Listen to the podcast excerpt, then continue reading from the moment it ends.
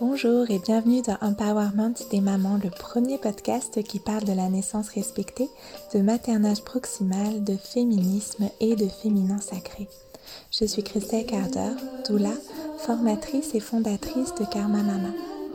Dans ce podcast, nous nous retrouvons toutes les semaines pour échanger avec des femmes inspirantes ou pour des épisodes solo autour des thématiques qui sont chères aux mères, aux familles et à celles et ceux qui les accompagnent. Dans l'épisode de cette semaine, j'ai eu envie de partager avec vous autour de mon expérience récente et récurrente de ces périodes où la maternité devient intense.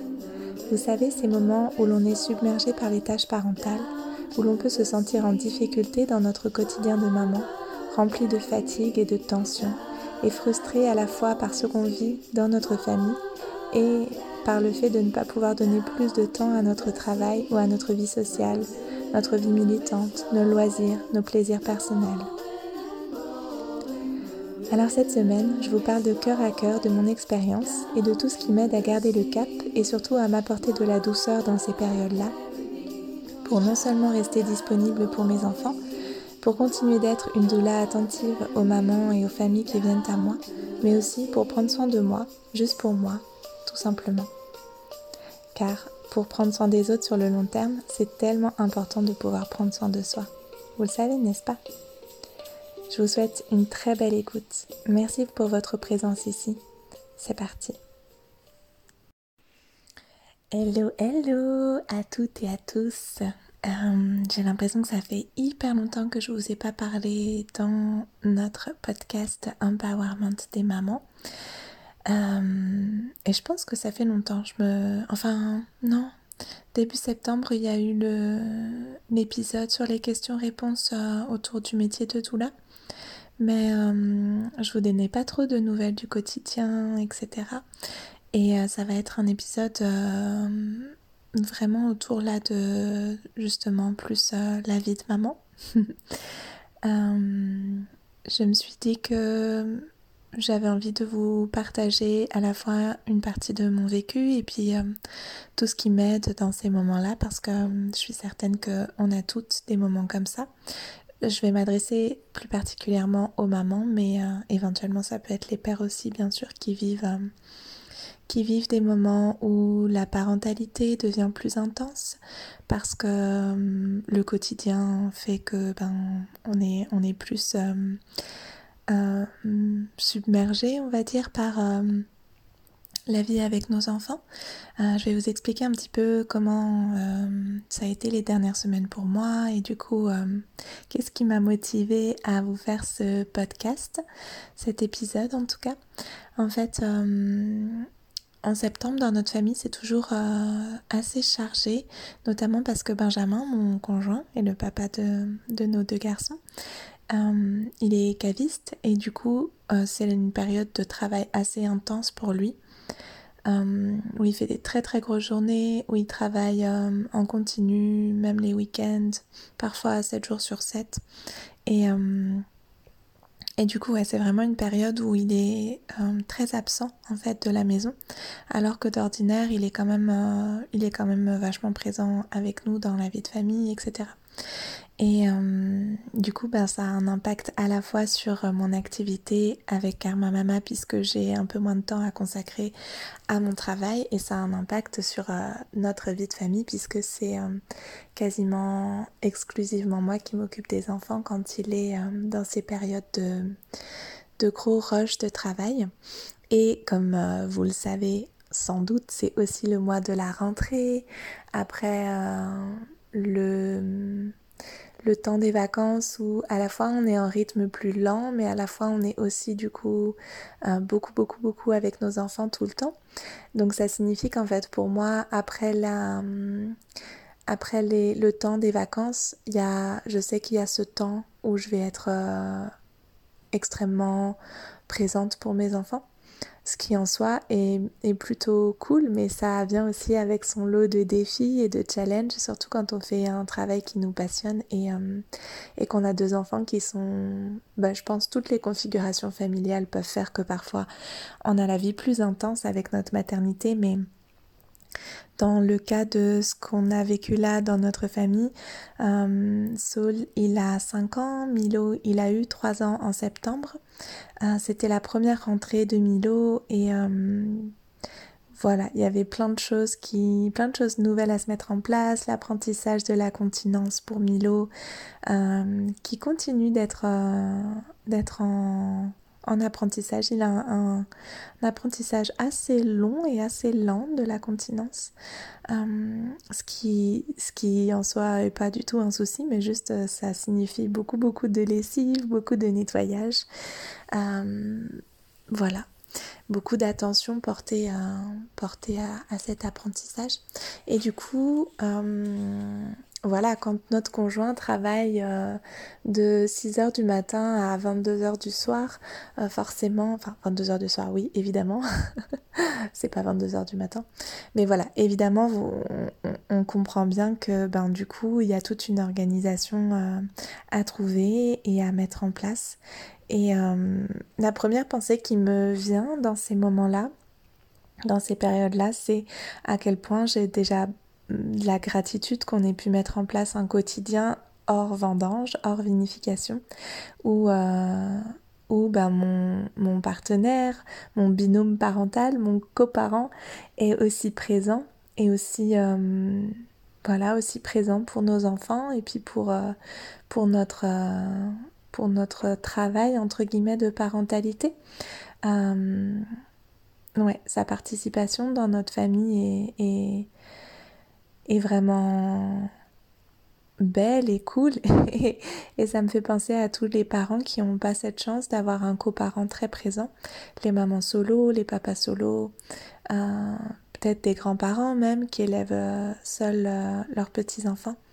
Voilà, chaque fois je me dis waouh, c'est un tel, un tel, une telle dévotion en fait à, à offrir à, aux enfants qu'on élève quand on les élève vraiment seuls. Et du coup, ma première pensée, elle est celle-là de, de me dire à la fois que j'ai beaucoup de reconnaissance pour notre euh, schéma familial et aussi que j'ai beaucoup hum, d'admiration en fait pour les parents qui, euh, qui sont seuls avec leurs enfants tout le temps. Hum, que ce soit par choix ou parce que les, les circonstances de la vie euh, l'ont fait ainsi pour eux dans leur famille. Euh, ça, c'est ma première, euh, ma première pensée. Et puis, ce que je voulais vous partager aussi, c'est que toutes les petites, euh, toutes les petites et grandes choses que je vais vous partager autour de ben, comment naviguer au mieux ces, ces périodes-là, j'ai conscience qu'il y a beaucoup de futures mamans et jeunes mamans qui écoutent le podcast et que tout ce que je vais partager là, il y a des moments dans nos vies où c'est pas forcément accessible, où c'est pas forcément facile à mettre en place et où euh, ça rajoute une injonction et ça rajoute une charge d'essayer de mettre tout ça en place, notamment dans le post-natal. Euh, vous allez comprendre assez vite euh, en faisant le calcul que quand Milo est né, du coup, c'était il y a pile 3 ans, il est du 15 septembre, donc c'était il y a pile 3 ans, et Ben était aussi en période de vinification. Et ça a contribué au fait que j'ai eu un post-natal très difficile parce que en fait Ben était peu présent dans, la famille. Et, euh, et ça s'est étiré dans le temps. Et tout ce que je vais vous partager là euh, c'était des outils que j'avais potentiellement déjà quand Milo est né, mais que j'étais incapable de mettre en place parce que j'étais dans mon post-natal et que j'avais pas le, j'avais pas les ressources suffisante pour avoir l'espace de mettre déjà ça en place. Vous allez comprendre. Donc il y a des petites choses qu'on peut faire quand on est vraiment dans le post-natal immédiat, dans les six premiers mois. Mais il y a beaucoup de choses qu'il est difficile en fait de faire parce que tout simplement on est trop accaparé. En fait, tout simplement parce qu'on n'est pas faite pour avoir nos enfants dans une famille euh, euh, nucléaire, c'est ça qu'on dit, la, cellule familiale, euh, juste papa, maman et les enfants. On n'est vraiment pas faite pour ça. l'être humain est un animal tribal, euh, un animal qui vit en groupe, un animal grégaire et qui a besoin du groupe. Les humaines ont besoin du groupe pour vivre euh, la période du postnatal. C'est vraiment pour moi essentiel de le rappeler parce que si vous n'avez pas un entourage soutenant, vous ne pourrez pas dans votre postnatal utiliser les ressources que je vais vous partager là et je veux surtout pas qu'à l'écoute de cet épisode vous vous disiez euh, j'arrive pas à faire ça, je suis, j'arrive même pas à faire ce qui me fait du bien. Vous voyez ce que je veux dire? Parce qu'on a vite fait de se rajouter des injonctions de bien-être en plus de toutes les injonctions autour de la parentalité. Et je voulais faire vraiment un petit, euh, une petite, comme mise en garde, enfin en tout cas un petit préambule pour dire tout ce que je vous partage là, je peux le faire avec des enfants qui ont 5 et 3 ans, mais je ne pouvais pas le faire il y a 3 ans quand mes enfants avaient 2 euh, ans et euh, venaient de naître. Et c'est ce qui a été justement si difficile. Euh, donc vraiment le, le, premier, premier, premier conseil que je peux donner, ou en tout cas la première ressource que je peux vous partager, c'est toujours de construire votre village. C'est toujours d'essayer d'avoir autour de vous des, ressources humaines en fait. On a besoin de ressources humaines autour de nous pour vivre notre maternité. C'est vrai quand nos enfants sont euh, entre 5, 3 ans, euh, quand ils sont plus grands, mais c'est d'autant plus vrai dans le postnatal, dans la première année de votre bébé. Donc ça, c'est vraiment ce sur quoi euh, on essaie de travailler en tant que doula avec les mamans qu'on accompagne, avec les familles qu'on accompagne, pour qu'en fait il y ait déjà une organisation en amont qui facilite la vie des parents. Je voulais aussi vous dire, avant de vous partager d'autres, d'autres ressources, que c'est complètement ok et normal d'avoir des hauts et des bas, et que nos enfants, ils peuvent aussi le comprendre, qu'on peut leur partager ce qu'on ressent aussi, par exemple leur dire que, ben, en fait, là, euh, notre amoureux ou euh, le papa la famille, il nous manque, qu'on aurait besoin de lui, que c'est difficile pour nous parce que d'habitude il est là, d'habitude il fait. On peut par exemple donner des petits exemples. Ben, d'habitude c'est lui qui vous donne le bain et puis là ben, c'est maman qui doit donner le bain et préparer le repas. Du coup ça serait bien si vous participiez un petit peu plus. Alors des fois ils entendent, des fois ils entendent pas du tout, des fois ils en profitent pour courir partout tout nus dans la maison en mettant de l'eau partout et euh, en en mettant les couverts par terre, par exemple, chose que mes enfants font quand ils sont déchaînés. Euh, et puis c'est normal d'avoir des hauts et des bas dans la, dans la parentalité, dans notre maternité.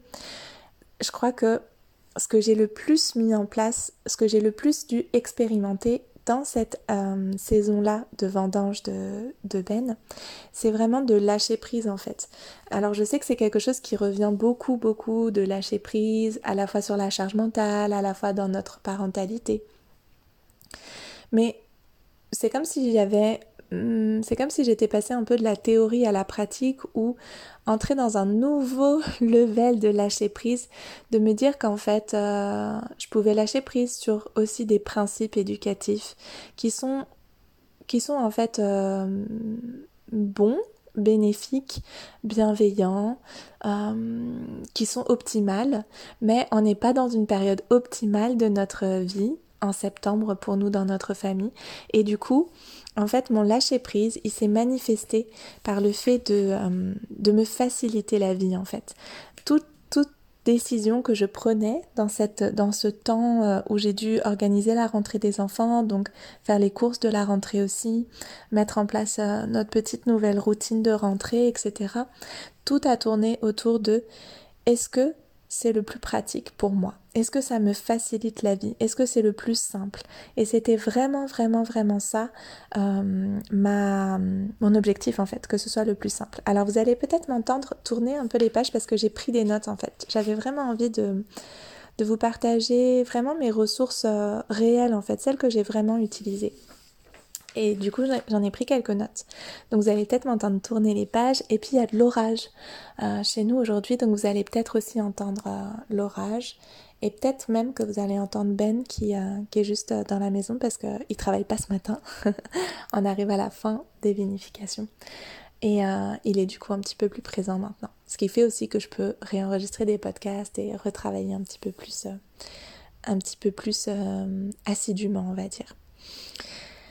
Ah, Donc, euh, se faciliter la vie, se faciliter les choses et accepter que euh, on n'est pas dans une période où on peut faire ce qu'on fait de manière optimale. Donc par exemple, ça m'est arrivé, chose que je n'avais jamais fait jusqu'à présent, ça m'est arrivé de mettre un petit dessin animé aux enfants parce que ben, c'était plus simple pour moi, le temps de préparer le repas ou le temps de voilà de, faire quelque chose que j'avais vraiment vraiment besoin de faire comme euh, plier du linge ou euh, et les enfants sont comme déchaînés et, et, euh, et, ils se chicanent tout le temps, ils sont tout le temps en train de d'en venir aux mains dans leurs disputes et dans leur, euh, dans leur jeu, et ben même si c'est pas la décision optimale de me dire euh, parce que jusqu'à présent on n'a jamais fait ça de mettre un petit dessin animé pour en gros les occuper et ben là ça m'est arrivé évidemment pas tous les jours. Ça c'est peut-être arrivé deux ou trois fois en un mois et demi.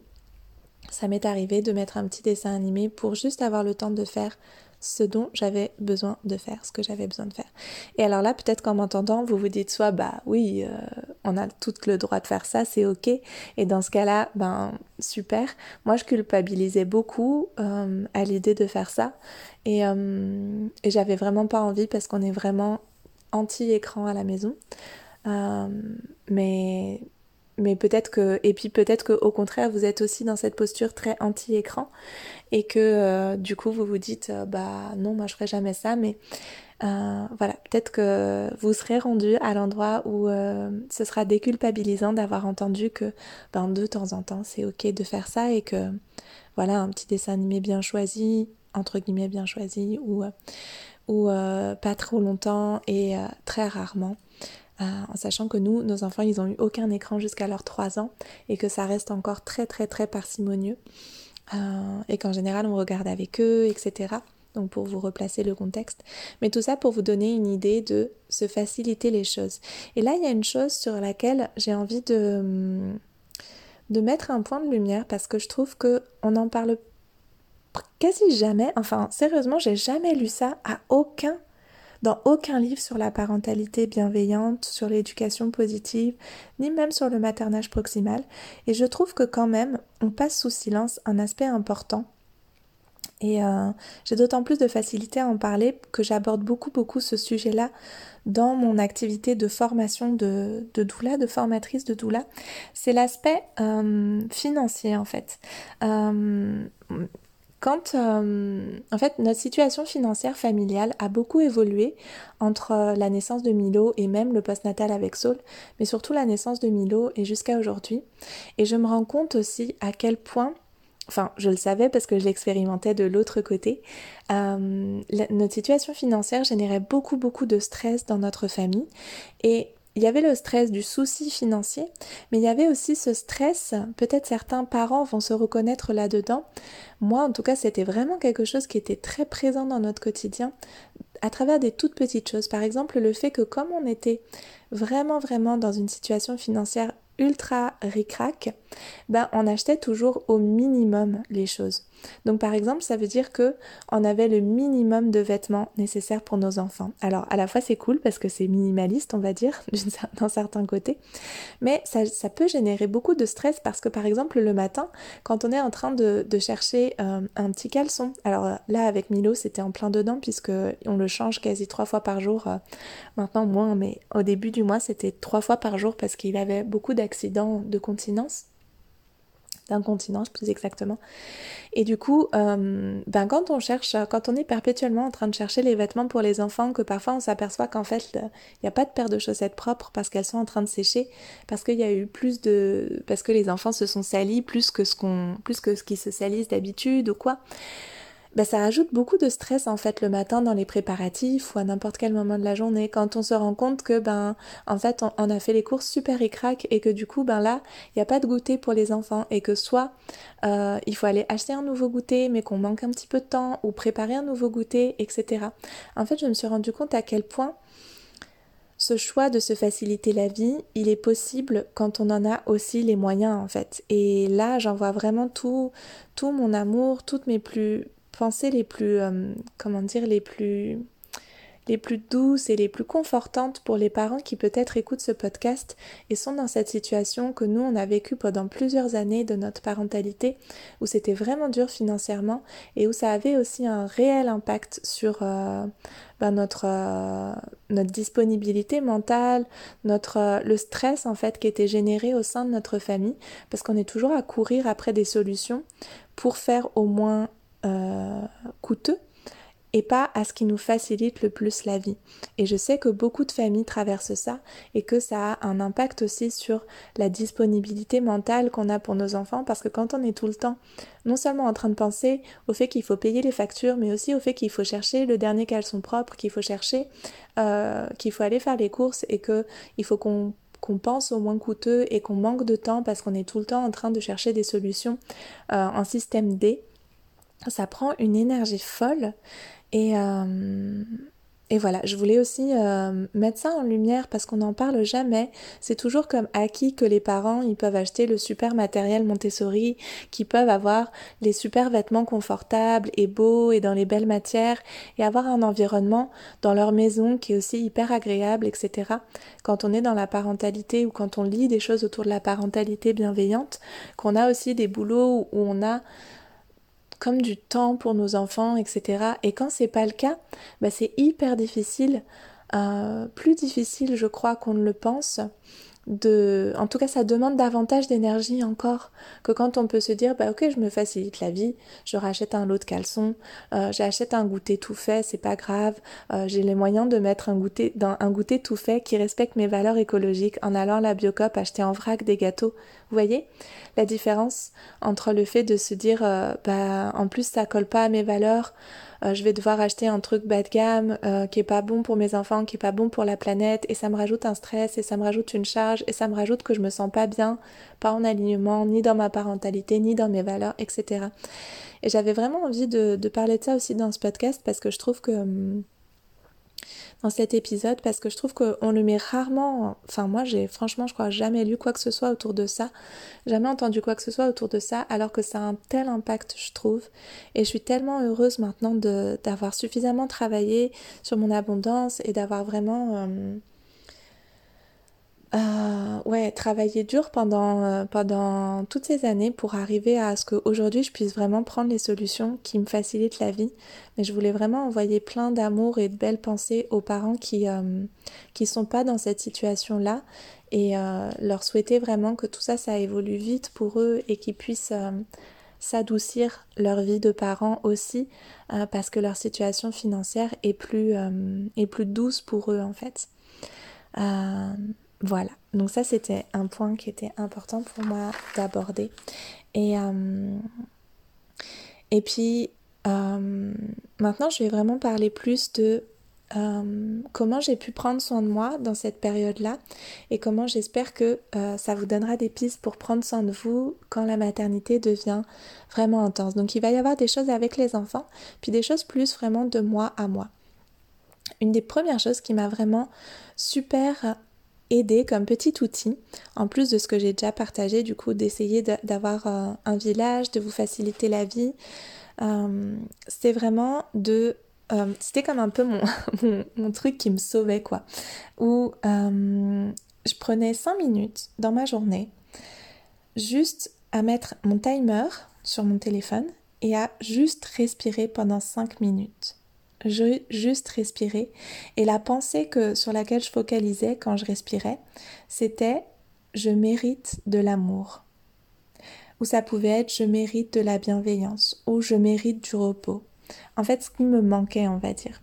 Ben, quand je dis je mérite de l'amour, je manquais pas d'amour parce que j'avais tout l'amour de mes enfants, mais des fois, l'amour des enfants, il est aussi, euh, il est aussi euh, rude, quoi. Vous voyez, quand vos enfants, ils vous, ils vous malmènent un peu, parce que ça arrive. On dit que, bien sûr, ils le font pas du tout avec malveillance, et bien sûr, ils le font pas du tout avec euh, intention de nous, de nous faire du mal, mais ils nous malmènent quand même, nos enfants, parfois. ou en tout cas, ils nous mettent dans une situation qui est euh, alors, pas toujours évidemment, mais ils peuvent nous mettre dans une situation qui est maltraitante pour nous, parce que quand on est en train d'essayer de leur donner le bain, de préparer le repas, et qu'ils sautent partout, et qu'ils veulent pas se laisser habiller, et qu'ils enlèvent le pyjama dans lequel on les a mis, ou qu'ils font pipi, Enfin voilà, vous connaissez, je pense, tout ce genre de situation où on est juste comme mais pourquoi Pourquoi en fait je dois vivre ça alors que j'essaie de tout faire bien, de tout mettre en place pour que ce soit fluide, harmonieux dans la famille, harmonieux avec les enfants, créer des belles routines,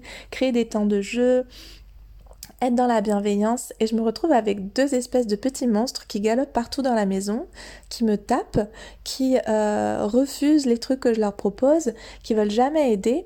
Ben, ça arrive que les enfants ils soient comme ça. Et euh, on a le droit de dire aussi que parfois on est en tant que parent dans une situation qui est maltraitante ou malmenante pour nous et que bien sûr nos enfants n'en sont pas responsables parce qu'ils font pas exprès de nous faire ça, mais ils participent à, rendre cette chose-là, cette situation-là, euh, bah, notre réalité. Et donc c'était hyper bénéfique pour moi de euh, prendre 5 minutes à juste respirer, mais vraiment juste respirer. Je parle même pas de faire une méditation guidée, je parle même pas de... Non, non, juste 5 minutes à respirer et à me dire je mérite du repos ou je mérite de l'amour, je mérite de la bienveillance. Euh, et ça, c'était euh, quand je sortais de ces 5 minutes, des fois j'étais comme, j'arrêtais pas de bailler ou j'avais des larmes qui coulaient. c'était vraiment fort pour moi d'avoir cette cette, euh, cette petite exercice. Et puis je sais que c'est quelque chose que j'attendais du coup dans mon quotidien de me dire ah je vais pouvoir me prendre mes 5 minutes. Et puis alors là je pense à toutes les mamans en post-natal précisément mais ça m'arrivait aussi que je puisse pas le faire parce que Milo il se relevait de sa sieste tout le temps ou parce que euh, bah, les couchers étaient très longs. Et là c'était vraiment ultra frustrant pour moi. Donc je vous entends tout à fait si vous vous dites que vous n'avez pas ce temps-là des 5 minutes avec votre timer parce que vous êtes en train de vous dire que si vous avez 5 minutes, vous allez plutôt euh, manger, vous doucher, euh, vous écrouler de sommeil. Je l'ai vécu aussi donc je sais complètement ce que c'est que de pas avoir ces 5 minutes-là pour respirer et que ça peut paraître vraiment un luxe euh, dans certains moments de notre maternité. Mais vous pouvez peut-être vous les prendre quand vous êtes en train d'allaiter ou de nourrir euh, votre enfant, votre bébé. Vous pouvez peut-être vous les prendre certains jours et pas d'autres, et je l'entends complètement. Vous pouvez peut-être euh, le caler quand vous êtes sous la douche, même si c'est pas peut-être optimal pour vous, mais vous pouvez essayer de trouver des moments peut-être où vous pouvez vivre ces cinq minutes-là. Et puis quand j'avais un petit peu plus de temps, au-delà de ces cinq minutes, eh ben, je pouvais prendre mon journal et écrire les choses que j'avais ressenties ou qui étaient remontées pendant ces cinq minutes-là. Parce que bien sûr, ma pensée, elle tourne pas que autour de je mérite de l'amour ou je mérite du repos. Il y a toutes les choses de la journée qui remontent, euh, des choses à faire, des choses que j'ai vécues avec les enfants, des choses par rapport à, à des fois de la colère par rapport à la situation, euh, tournée vers mon conjoint ou tournée vers euh, voilà le, des frustrations que je peux avoir, euh, mm, un peu quoi, quoi qui remonte en fait, de pouvoir l'écrire. Et quand j'avais vraiment encore beaucoup plus de temps, donc ça c'était genre pas tous les jours, hein, j'ai dû le faire euh, en totalité, je pense que j'ai dû le faire entre 3 et 5 fois dans tout le mois, euh, de refaire en fait un cycle de 5 minutes de respiration. Et là, c'était comme, oh, trop bon, c'est bon, je suis refaite pour, pour la journée, la suite de la journée avec les enfants. Euh, donc ça, c'était vraiment un truc, ça a été comme le petit truc qui m'a fait vraiment du bien euh, dans, ce, dans ce mois, en fait, qui m'a vraiment aidé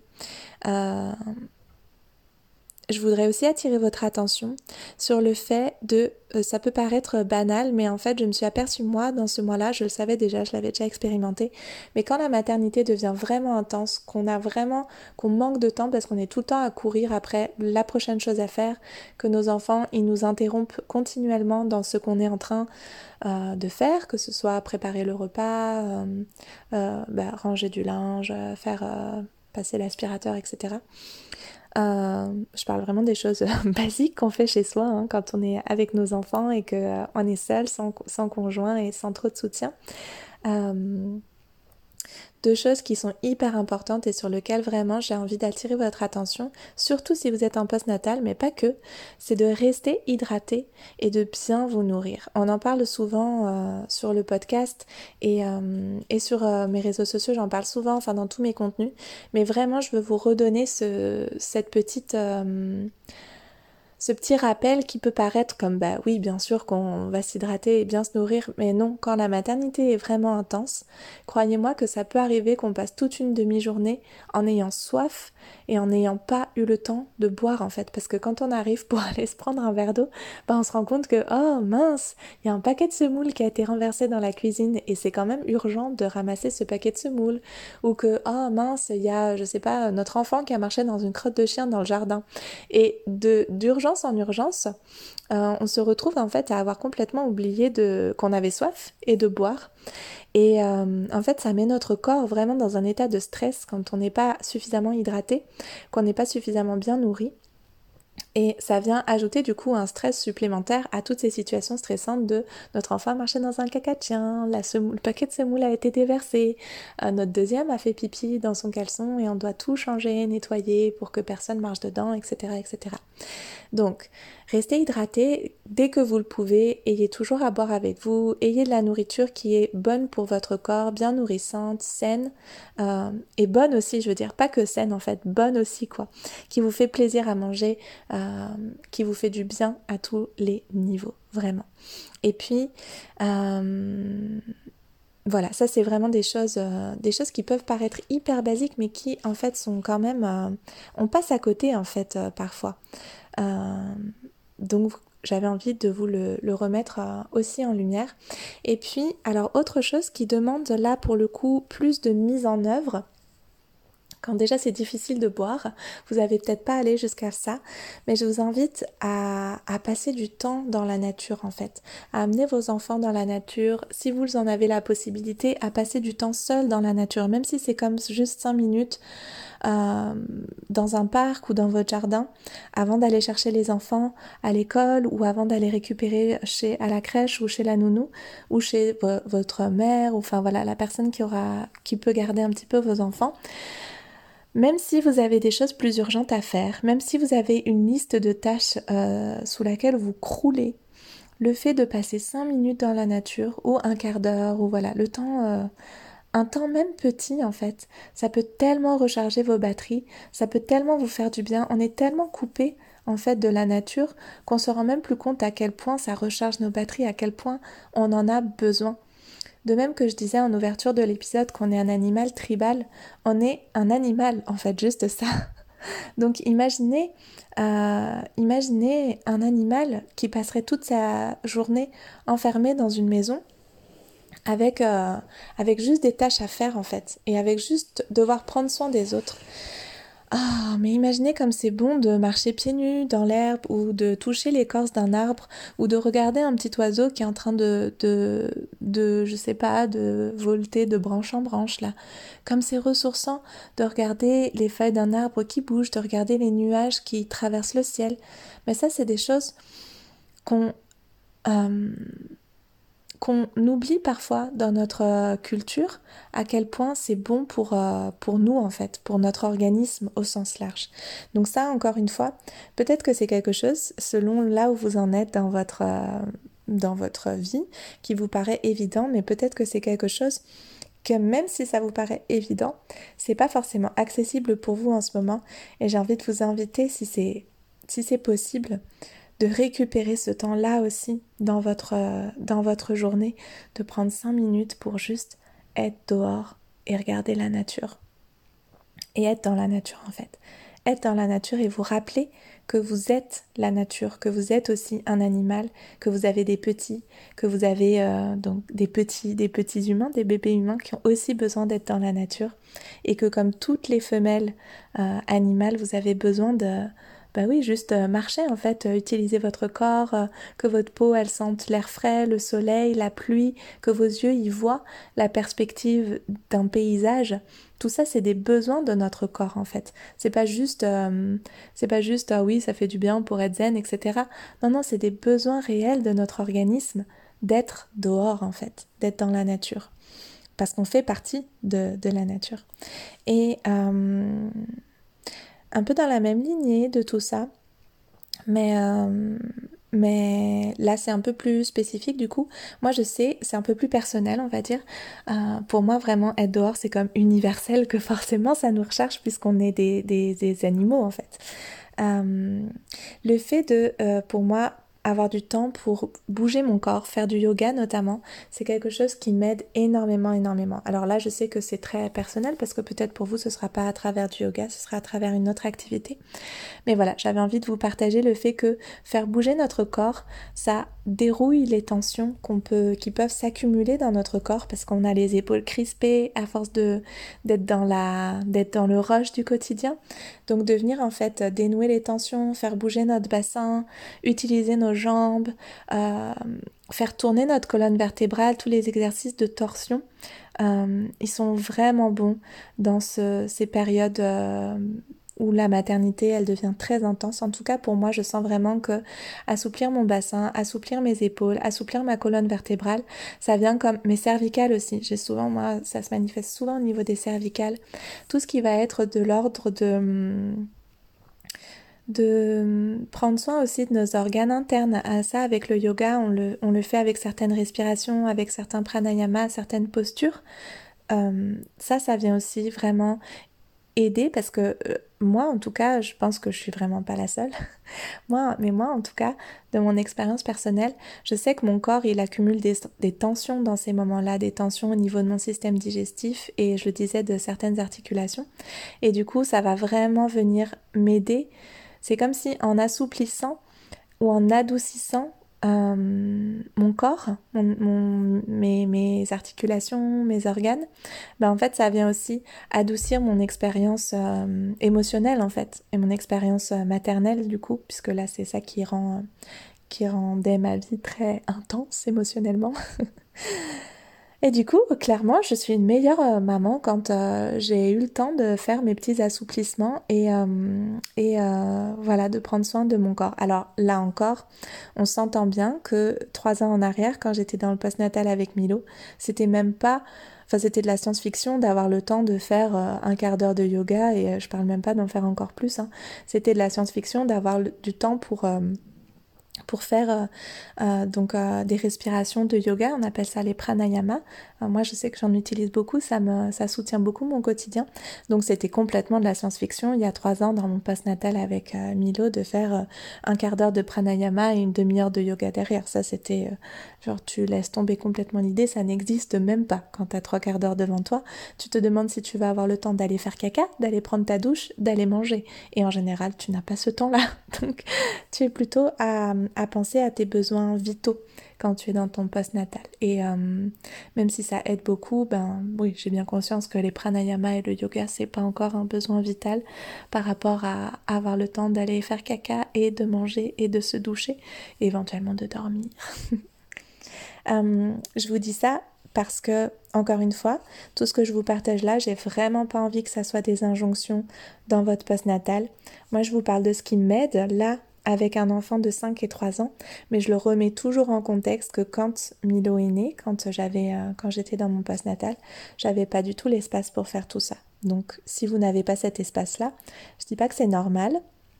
Ce qui serait normal, ce serait que vous ayez un village autour de vous pour l'avoir, mais par contre, je sais à quel point c'est commun dans notre culture et euh, et j'ai tellement hâte que ça change, j'ai tellement hâte qu'avec euh, nos prises de conscience à, toutes et, tous dans, au sein de nos familles, ça évolue euh, tranquillement vers, euh, vers ce qu'on est plus de, de villages justement sur lesquels nous appuyer. voilà. Une autre chose qui m'a qui m'a beaucoup beaucoup aidé et là c'est à la fois quelque chose de personnel et à la fois quelque chose avec nos enfants euh, et que je trouve tellement beau et tellement...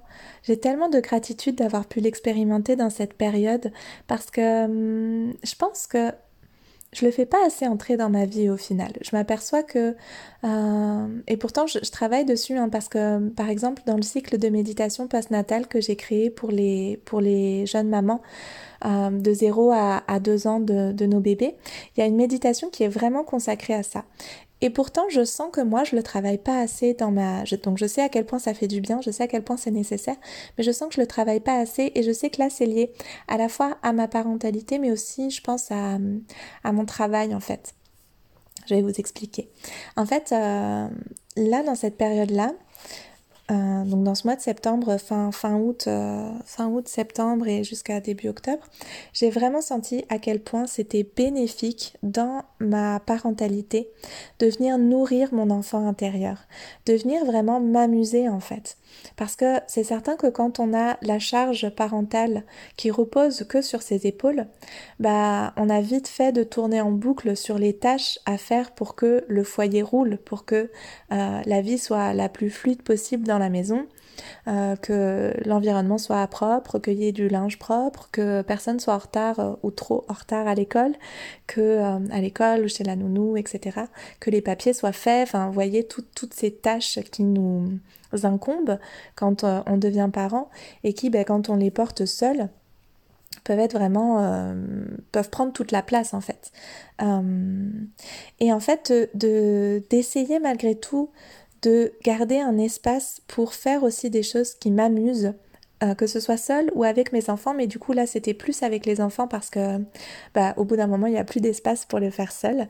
Mais parfois c'est en fait, par exemple, donc moi, ça passe beaucoup par la créativité, par le fait de pouvoir peindre, de pouvoir jouer, faire des activités manuelles, de pouvoir euh, faire des jeux dehors aussi, faire des surprises, écouter des musiques qui nous plaisent, euh, faire varier aussi les routines. Euh, par exemple, Tiens, bah, j'ai pas d'exemple. je m'en étais, je croyais que je m'en étais noté, mais euh... ah si, par exemple, voilà, un truc qu'on a fait et qui était vraiment chouette, qui va vous donner un bon exemple, c'est que euh, habituellement, ben, les week-ends, euh, les week-ends, j'étais toute seule aussi, euh, et du coup, en fait, il y a eu des fois où petit euh, changement de routine, on a fait des pique-niques dans le jardin. Et c'était vraiment cool. Et moi, ça me faisait plaisir aussi. C'est-à-dire que bien sûr, je le faisais à la base en me disant, ça va être chouette pour les enfants, ça va leur faire un petit changement, etc. Mais moi, ça me faisait aussi vraiment plaisir de changer ma routine, en fait. De me dire, ah bah là, je veux moins me prendre la tête sur euh, comment je vais mettre la table ou sur, euh, voilà, le repas. On va faire un truc froid, rapide. Bon, que les enfants adorent. On va pas faire une salade, on va juste couper les légumes comme ça en lamelles et puis ils vont les manger. Et en fait, ça vient comme réveiller notre enfant intérieur, casser la routine, remettre du jeu, de la surprise. Et ça, c'était vraiment bon à, pouvoir euh, le mettre en place. Et puis parfois, ben, quand par exemple, on, va hum, proposer aux enfants de faire de la peinture ou quoi, bah de s'autoriser à faire aussi une peinture pour soi en fait. Bon, alors des fois, c'est, ça vient générer de la frustration aussi. Moi, ça a été parfois le cas parce que ben, quand on met en place une activité avec les enfants, ça se peut qu'ils nous sollicitent énormément avec Ah, il faut nettoyer mon pinceau. Ah, j'ai fait tomber le pot de peinture. Ah, euh, mon frère, il prend la couleur que je voulais avoir alors que euh, moi, je peux vraiment pas me passer d'une autre. Ah, bah là, j'ai fini. Est-ce que je peux avoir une nouvelle feuille? Vous voyez tout à fait ce que je veux dire, je pense. Donc, des fois, on n'a pas trop l'espace pour faire sa propre, euh, sa propre peinture ou quoi que ce soit, si c'est avec euh, quoi que ce soit d'autre de créatif que vous aimez faire avec vos enfants. Mais voilà, même si on n'a pas fini sa, propre peinture, donc moi j'ai une espèce de peinture inachevée, mais juste de s'être autorisé à faire aussi pour soi et pour son propre enfant intérieur et à venir nourrir en fait sa propre euh, créativité. Ça, c'est quelque chose qui m'a vraiment, vraiment fait du bien dans cette période-là, de venir prendre soin de ça et de me dire que j'avais le droit aussi à connecter à mon enfant intérieur et à me faire des plaisirs et à créer des petites surprises et à briser la routine, etc., etc. Et puis, le pendant, c'est un peu que de ritualiser, euh, ritualiser la routine donc pas juste la routine, mais vraiment ritualiser, c'est-à-dire pour moi, c'est-à-dire faire entrer du beau, faire entrer du sacré, faire entrer des choses qui nous plaisent au sein de la routine et que nous-mêmes on sait qu'on va retrouver et que les enfants savent qu'on va retrouver. Par exemple, euh, chez nous, les repas, c'est un petit peu, euh, c'est un temps où je suis vraiment euh, très sollicitée, où les enfants, ils ont, ils sont pas du tout calmes à table. Je sais pas si vous, dans vos familles, vos enfants sont calmes à table, mais alors nous, c'est euh, assez explosif. et, et du coup, je sais que voilà, il y a ce temps où vraiment il y a la préparation du repas, le repas, qui est souvent assez, ouais, pas toujours stressant, mais en tout cas qui est très qui brasse de l'activité. Voilà, on est vraiment dans euh, une énergie très très euh, euh, très très active, on va dire. Je sais que quand je suis dans ce temps-là, j'ai tellement hâte d'être au moment où on va allumer une petite bougie et se mettre tous les trois dans euh, le grand lit et lire une histoire en fait. Et c'est un moment qui est, je pense, hyper agréable pour tout le monde dans la famille parce que pour moi, c'est pas du tout une corvée, c'est vraiment le temps que j'attends où je vais me mettre tout cocoon avec les enfants sous la couverture chaude avec une, jolie bougie allumée dans, dans la chambre et une histoire qui nous plaît à tous les trois et que j'ai du plaisir à leur raconter et qu'ils ont du plaisir à lire et ça fait vraiment un gros break dans la soirée en fait. Un gros break avant le temps du coucher qui à nouveau peut générer un petit peu euh, euh, des émotions parce que les enfants ne veulent pas forcément aller au lit, se relèvent beaucoup, c'est la fin de la journée, on a des attentes en fait. J'ai tellement aussi appris à à pas avoir d'attente. C'est ça aussi le lâcher prise et accueillir nos enfants comme ils sont, de pas avoir d'attente, de se dire que bon ben là ben il est 10 heures du soir, ils dorment toujours pas, mais on va essayer de pas avoir trop d'attentes parce que pour eux aussi c'est difficile. Eux aussi, ils, nous voient stressés, ils nous voient être fatigués, ils nous voient être moins disponibles, ils voient moins leur papa qui leur apporte beaucoup aussi de légèreté, de jeu, d'apprentissage, de, voilà, de d'amour et euh, et voilà, c'est dur aussi pour eux, quoi. Même s'ils le manifestent pas en disant comme nous, oh, c'est très dur, ma parentalité est très intense. Euh, eux, ils le manifestent bah, en étant très très sollicitants, en dormant moins bien, en ayant besoin de beaucoup beaucoup d'amour et d'attention. Plus, plus, plus. Et on peut tous s'accueillir dans le fait que c'est parfois difficile. Et euh, Quelque chose qui m'aide aussi beaucoup, puis là je vais vous donner un petit peu plus en rafale parce que je pense que vous avez compris l'idée et que je vois que le temps tourne et euh, j'ai envie de vous donner euh, des outils qui peuvent peut-être vous aider. Euh, si dans ce que je vous ai partagé déjà, il y a des choses qui ne vous parlent pas forcément ou pour compléter. Donc je vais vous donner un petit peu plus en rafale parce que je pense que vous avez compris l'idée générale. Je reprends juste un petit peu mes notes. Ah oui, oh, si ça j'en ai pas parlé. Hmm, ouais. En fait, euh, ce dont je me suis aperçue aussi, c'est qu'une des choses qui faisait que c'était dur parfois, c'est que je revivais aussi des, propres choses que j'avais vécues dans mon enfance. Donc ça, on le sait, hein, que quand on a nos enfants, on revit aussi euh, notre propre enfance. Enfin, on fait une relecture de notre propre enfance. Je pense que on est euh, vous pouvez trouver plein de documentation là-dessus. Mais du coup, une des choses qui m'aide, c'est de focaliser sur des moments heureux de mon enfance, sur des moments où euh, que j'aimerais justement reproduire avec mes enfants euh, pour faire un petit peu comme rééquilibrer la balance de moments où je me vois être comme étaient mes parents et euh, avec des choses qui sont pas forcément euh, à mon avantage, on va dire, où je me dis ah bah là, moi qui pensais ne pas reproduire ça, finalement je me rends compte que c'est pas si facile de ne pas reproduire en fait. Et du coup de focaliser, de mettre vraiment au cœur de mes pensées des belles choses que j'ai vécues dans mon enfance, des beaux moments où je, où je me sens que, que ça m'a nourri, que ça a créé des beaux lien avec, euh, avec les adultes de mon enfance, etc., bah, j'essaie vraiment de me nourrir de ces, comme ces petits moments modèles et de venir en fait les laisser infuser dans mon quotidien. Euh, peut-être ça, je pourrais en faire un, un sujet euh, à part entière pour un contenu, peut-être pas un podcast, mais autre. Voilà, en tout cas, ça me paraissait important de vous inviter à avoir aussi des modèles parentaux peut-être une tante, votre grand-mère ou l'un de vos parents, qui, qui apportait vraiment de la légèreté, de la beauté dans votre enfance, dans votre quotidien, dans l'enfance, et de vous inspirer de, ces modèles-là, de les, de les appeler à vous quand la maternité devient intense, je trouve que c'est hyper, euh, hyper aidant.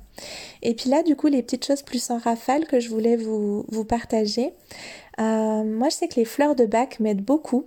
Alors, je suis pas du tout spécialiste, mais euh, voilà, je sais qu'il y en a quelques-unes qui m'aident, que je vais pas vous, vous citer là parce que c'est c'est pas soumis à prescription mais je pense qu'il faut qu'il faut faire vos propres recherches et que vous pouvez vous soit vous orienter vers une une conseillère en fleurs de bac soit voilà vous renseigner à travers euh, des documents spécifiques.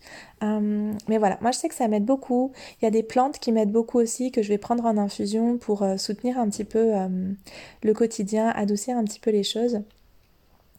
Et puis Ouais, d'essayer de, de, créer un environnement qui est, qui est, qui est clair, qui est beau, qui me fait du bien, d'avoir une pièce dans laquelle je sais que je peux me ressourcer parce qu'elle est relativement bien rangée, euh, apaisante pour moi, avec des belles choses. Donc moi je sais que ça va être une pièce où il va y avoir euh, bah, que ce soit bien rangé, propre, des plantes, des pierres, et où je me sens tout de suite bien en fait. C'est tellement euh, l'environnement dans une maison où on a une forte charge parentale, il peut être assez chaotique. Je pense que vous voyez tout ce, ce à quoi je peux faire référence. Et c'est vraiment euh, facilitant, je trouve, quand on a au moins une pièce où on a, euh, on a cette, euh, ouais, cet environnement qui vient apaiser en fait notre, notre stress. En fait, tout ce que je vous partage là, beaucoup de choses que je vous partage là, elles ont une influence, j'en parle pas trop, mais parce que je veux pas entrer trop dans des détails, comment dire, techniques ou, ou ouais, je veux pas aller trop, trop loin. Mais en fait, tout ça, c'est des outils qui viennent calmer le système nerveux, en fait. Parce que euh, c'est ça qui est dur aussi dans la parentalité quand on a une... ça devient très intense euh, sur un, un, temps assez long. C'est qu'en fait, notre système nerveux, il est soumis à rude épreuve parce que c'est tous des petits stress qui viennent se, rajouter les uns sur les autres, des tensions qui viennent s'accumuler dans notre corps. Notre, euh, le stress, ça crée aussi, voilà, du coup, j'entre dans des détails que je pensais pas trop aborder, mais je suis un peu lancée, donc allons euh, tous ces petits stress, en fait, ça vient euh, sécréter une hormone qui s'appelle le cortisol et qui acidifie beaucoup notre organisme. Et du coup, pour ça, ben, il va y avoir tous les outils que je vous ai partagés, donc le fait de concentrer sur la respiration, faire de la méditation, faire du yoga, aller dans la nature beaucoup, avoir une bonne hydratation, une bonne alimentation, je l'ai peut-être déjà dit dans la liste, être dans un environnement reposant, tout ça, ça vient apaiser le système nerveux centrale et ça vient du coup euh, rétablir un équilibre dans notre organisme. Parce qu'on présente beaucoup ces temps où, euh, où on a un rush dans notre parentalité, le burn-out, la dépression, on les présente beaucoup comme des, euh, des comment dire des, des problèmes de santé mentale, ce qui est déjà en soi et suffisant pour qu'on y prête attention et qu'on soit vigilante à pas à pas aller là-dedans. Mais en fait, ça vient aussi euh, toucher notre corps. En fait, ça vient toucher notre organisme au sens large, notre esprit, notre corps physique, euh, notre énergie pour celles à qui ça peut plus parler, notre psychisme, etc. Et tout ça, du coup, bah, c'est tout ce que je vous partage, c'est comment vous pouvez en fait apaiser votre système nerveux pour être dans un état euh, plus, euh, plus doux pour vous, pour votre organisme, moins stressant et du coup bah, aussi euh, plus disponible pour vos enfants et, et pour vous-même. Et puis enfin, il y a une dernière chose que j'ai envie de vous partager. en fait, il y en aurait beaucoup d'autres, mais mais je vais fermer là-dessus parce que je trouve que c'est euh, c'est beau, puis qu'on n'a pas forcément besoin de mille outils. Tous les outils vont pas à toutes vous parler. Donc, je pense que vous avez compris l'essentiel du message que je voulais vous faire passer dans cet épisode. Et puis, je pourrais faire d'autres petites choses euh, sur mon compte Instagram, euh, sur les réseaux sociaux pour vous partager d'autres petits outils si vous en avez envie. Vous pouvez m'écrire pour me dire si cet épisode vous a plu, si vous aimeriez avoir plus d'outils. Euh, voilà, n'hésitez pas à me le partager vos retours, à faire des retours sur les réseaux, etc. La dernière chose que je voulais vous, vous partager, c'est plutôt un questionnement, mais que je trouve très beau et qui m'aide moi à remettre en perspective euh, ben, le quotidien quand la maternité devient très intense. C'est qu'est-ce que j'ai envie de vivre avec mes enfants? Quels parents j'ai envie d'être? Comment j'ai envie que mes enfants se souviennent de leur enfance à mes côtés? Euh, Parce qu'encore une fois, quand on est un peu submergé par les tâches, euh, ben ça arrive qu'on ça arrive vite qu'on passe à côté de l'essentiel. Ça arrive vite que on, on arrive à tout gérer. Alors oui, on gère, on arrive à tout gérer, mais on le fait euh, au prix parfois de notre santé euh, physique et mentale, et on le fait aussi parfois au prix de euh, la beauté et la magie de l'enfance. nos enfants, c'est des êtres qui sont comme nous aussi pétris par leur besoin d'être en connexion et par leur besoin d'avoir de la beauté autour d'eux et par leur besoin d'avoir des rituels ou des routines qui les nourrissent, qui nourrissent leur être intérieur, qui nourrissent leur enfant intérieur. et c'est le moment pour eux de le faire, de le vivre. On n'a qu'une seule enfance. Et euh, évidemment qu'il y a des périodes où on est plus sollicité que d'autres et où c'est plus dur que d'autres. Mais de remettre en perspective, parfois, ça fait aussi du bien, je trouve, pour encore une fois lâcher sur des choses qui qui sont parfois pas les plus nécessaires, mais sur lesquelles on focalise parce qu'on est aussi dans une culture de la performance, des horaires, de, euh, des emplois du temps très carrés, et que c'est pas forcément évident de s'en extraire, même quand on sait que euh, c'est pas ça qui est au cœur de nos existences. Mais du coup, de se, de se poser ces questions-là. Qu'est-ce que j'ai envie de vivre avec mes enfants? Qu'est-ce que j'ai envie, euh, de quoi j'ai envie qu'ils se souviennent de leur enfance auprès de moi? Euh, et quels parents j'ai envie d'être? Et aussi peut-être qu'est-ce que j'ai envie d'encourager en eux? Qu'est-ce que j'ai envie d'encourager dans mes enfants? Parce que parfois on est aussi on fait peser aussi sur eux euh, les attentes qu'on a euh, et qui sont des attentes de ben, quand, quand on est dans ce rush euh, du quotidien, d'être un peu plus discipliné, d'être un peu plus obéissant, même si on est dans une parentalité bienveillante, on va le tourner sous forme de bah, j'aimerais qu'il soit plus collaboratif, ou j'aimerais qu'il soit plus soutenant, qu'il soit plus respectueux de, des besoins de toute la famille, etc. Et ça, c'est quand même des attentes en fait qu'on a envers eux. Alors c'est ok de les avoir, hein. il faut quand même que nos enfants, enfin, on s'entend qu'on a le droit d'attendre de nos enfants qui participent à la vie de la famille, qu'ils soient respectueux, etc. Mais par expérience, je sais que moi, en tout cas, franchement, je fais vœu de, d'humilité quand je suis dans une, maternité très intense. Mes attentes envers mes enfants s'intensifient aussi parce qu'en fait j'ai besoin d'aide tout simplement. Mais euh, mais c'est pas eux qui vont le plus pouvoir m'en donner parce qu'ils sont encore petits. Et du coup, de me demander qu'est-ce que j'ai envie d'encourager chez eux, ça remet parfois les choses en perspective et ça m'aide à, à rediriger vers mes attentes vers ok en fait mon attente elle est pas vraiment qu'ils viennent à table les mains propres euh, dès que je dis à table. Mon attente elle est peut-être plus euh, euh, qu'ils soient dans une voilà qu'on puisse avoir des moments où on est dans la gratitude de passer un repas ensemble. Et du coup ben qu'est-ce que je peux mettre en place pour que on vive ce moment de cette façon là voilà. En tout cas je vous partage ce qui moi m'aident, les mises en perspective qui peuvent m'aider et tous les outils qui m'ont aidé beaucoup. Il y en a d'autres, encore une fois, n'hésitez pas à me, à me partager. La méditation reste, euh, reste euh, vous le savez, euh, quelque chose que j'utilise vraiment au quotidien. Euh, les méditations postnatales, elles sont vraiment ce qui m'a le plus aidé, enfin pas le plus, mais en tout cas qui a largement contribué à faire que je ne sois pas en burn-out total mon, dans mon postnatal avec euh, Milo et je continue de les utiliser toujours et encore depuis. Et voilà, je crois que j'ai pas mal fait le tour. on pourrait continuer, mais ça fait déjà une heure que je parle. Je pense que vous avez compris l'idée. Et euh, je pourrais vous faire euh, à nouveau, comme je le dis, je me répète un petit peu, des petites précisions ou des choses plus poussées si vous en avez envie. Euh, peut-être sous d'autres formes que le podcast, mais j'étais bien contente de vous partager ça. Et encore une fois, de vous dire, ben, peut-être si vous êtes dans votre post-natal immédiat, il y a des choses qui vont vous aider. notamment de vous rappeler de rester bien hydraté, de bien manger, de passer du temps en nature et d'accueillir les choses, de faire votre village.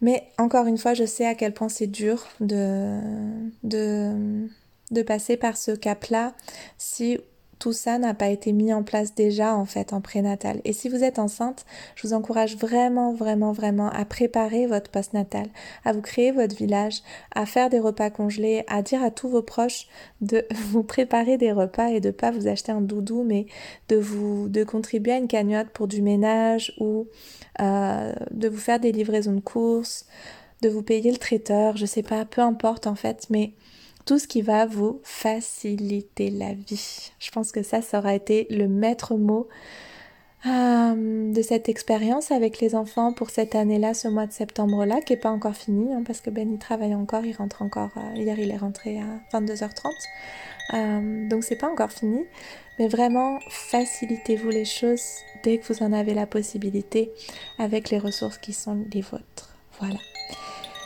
Ah, merci pour votre écoute, merci pour votre présence, merci pour tous vos partages si beaux. Euh, des posts que je publie sur les réseaux sociaux. J'ai été beaucoup beaucoup touchée par tous les partages récents euh, cette semaine. Je vous en remercie vraiment vraiment vraiment. Je me sens vraiment pleine de gratitude d'avoir cette belle communauté et euh, dans les moments où justement euh, c'est plus intense du côté familial, c'est bon aussi de se dire que c'est ok de ralentir un peu le rythme de travail, que c'est ok de pas faire des posts tous les jours, que c'est ok de pas enregistrer les podcasts toutes les semaines. Et c'est, c'est doux pour moi de savoir que euh, j'ai des gens tellement bienveillants qui soutiennent mon travail en fait, tout simplement. Donc je voulais aussi profiter de cet épisode pour vous remercier pour ça. Et euh, voilà, vous dire à bientôt pour un prochain épisode. Et merci pour tout, merci pour votre présence et je vous souhaite une belle euh, suite de journée ou une belle nuit si vous m'écoutez le soir. Ciao ciao